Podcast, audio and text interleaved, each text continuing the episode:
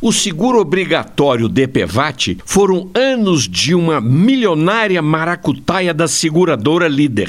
E a SUSEP julgou então no colo da Caixa Econômica Federal a administração do DPVAT. Até uma decisão definitiva, a Caixa ficou responsável pelas indenizações das ocorrências a partir de janeiro deste ano. Só que, ou por um aplicativo ou direto nas agências. O aplicativo é muito pouco eficiente e, por outro lado, muitos dos acidentados não têm o smartphone para isso.